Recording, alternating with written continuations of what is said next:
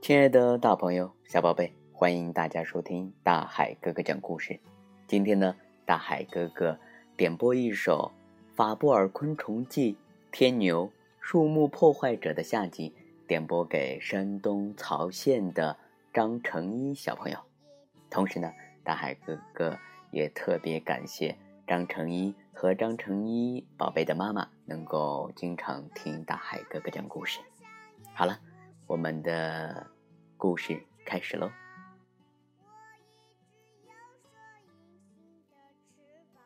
还有黑星郑重其事的说：“呃，他们可以清楚的预知未来。”嗯，这么神奇？红毛被勾起了兴致，仔细观察这些小天牛。嗯，可不是嘛！一年多的岁月里啊，这些幼虫就在树干里呃流浪生活，它们边吃边爬，上上下下，来来去去。但始终不会离开树干的深处，因为那里是温度适宜，环境也安全。黑星继续说：“幼虫会在某一天里冒着生命危险爬向树的表皮，它们只留下一层薄薄的树皮作为遮掩。否则啊，当它们长……嗯，当它们嗯长成我这样的时候，肯定会卡在木头里饿死，多有先见之明啊！”换了个姿势，黑星接着说。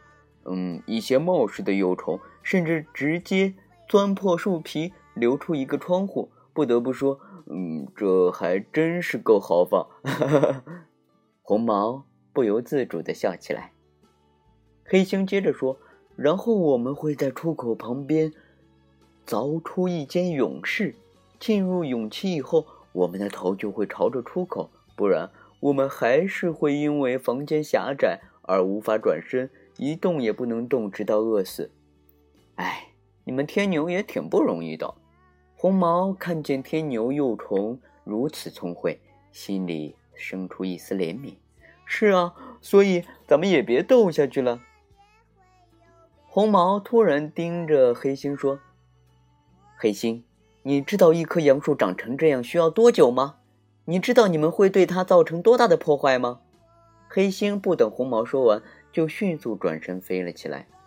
红毛注视着黑心，坚定地说：“绝对不会放过你了。”说罢，就像箭一般冲了过去。亲爱的大朋友、小朋友，天牛啊，常常会对树木造成巨大的伤害，尤其是天牛的幼虫。幼虫时期的天牛喜欢躲在树干的深处，利用半圆凿形的大颚，贪婪地啃吃木头，在树干里四处挖掘通道，因此。阻碍了树木的生长，缩短了树木的寿命。受害严重时啊，树木会迅速枯萎、死亡，甚至会被大风给吹折。亲爱的大朋友、小大朋友、小宝贝，今天大海哥哥，呃，给大家分享的《法布尔昆虫记：天牛树木破坏者》的下集，您听明白了吗？关于天牛的认识，你现在了解到了多少呢？如果说你还有关于天牛其他的故事，你也可以分享给大海哥哥，大海哥哥也可以让更多的小朋友来一起了解它。